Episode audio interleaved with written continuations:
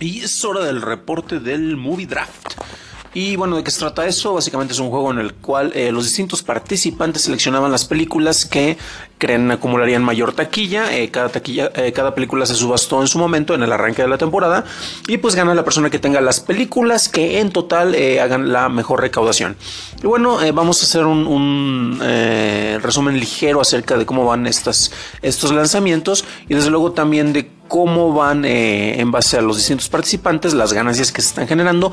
Eh, los estrenos más recientes, bueno, fue Justice League, que ya lo habíamos mencionado, eh, y Coco en Estados Unidos propiamente. Dead Wish es algo que tengo que revisar porque se supone que se debió de haber estrenado en Estados Unidos. Sin embargo, no estoy viendo nada precisamente de lo que haya acumulado por un retraso que tuvo con el lanzamiento. Efectivamente que se nos va hasta el 2 de marzo, es lo que estoy viendo. Entonces es una de las películas particulares. Pero bueno, ¿cómo van las demás?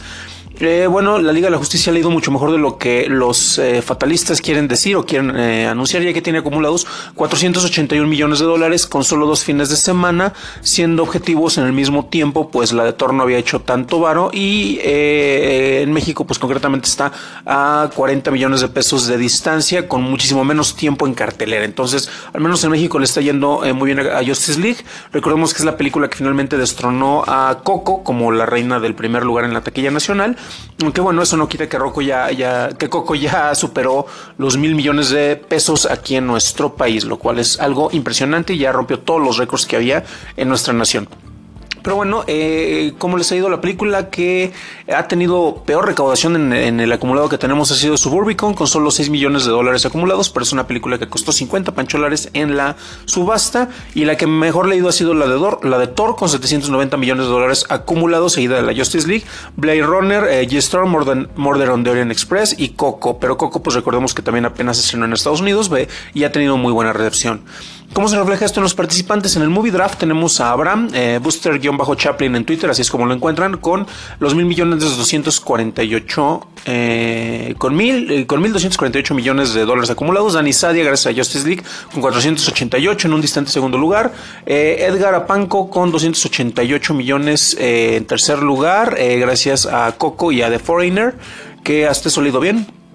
Jaime Rosales en cuarto lugar con 260 millones de dólares. Edith HT Idea en Twitter con 196. Mario Season Days en Twitter eh, con 93 millones. Adriana, Adriana 99. Así la encuentran en Twitter con 72. Y yo, que aparezco como Dan Campos, nada porque mi única película es la de Star Wars. Honestamente, no creo que yo logre acumular tanto como para destronar a Buster Chaplin. Y yo creo que voy a estar llegando al segundo lugar, pero pues ya veremos cómo, cómo me va con mi apuesta.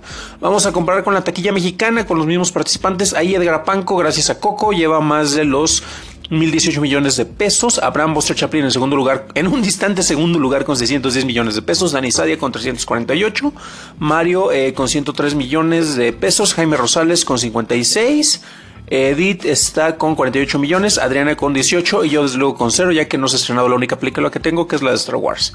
El movie draft del público, ¿cómo está yendo? Bueno, ruido, eh, ruido en, en Twitter, así es como lo encuentran, tiene los 1.187 millones de dólares acumulados. Ricardo como el guion bajo psicotrópico en Twitter con eh, los 1.093 millones de dólares en segundo lugar. Juan Espíritu empatado con el Salón Rojo o Alejandro Alemán eh, con 930 millones de dólares, ellos están en tercer lugar. Oriol que aparece como Wiz 21 en Twitter con 733 millones de dólares acumulados. Juan Manuel JMSP 810 en Twitter con 660 millones de dólares. Not Dan Campos, que no tiene nada que ver conmigo, con 587 millones de dólares. Eh, Javier, Javier GR eh, con 568 millones de dólares. Después tenemos a Lau que ha estado cayendo poco a poco. Eh, Laura, eh, arroba Lau en Twitter con 526 millones de dólares acumulados. Marce, Marge 2104 con 401 millones de dólares.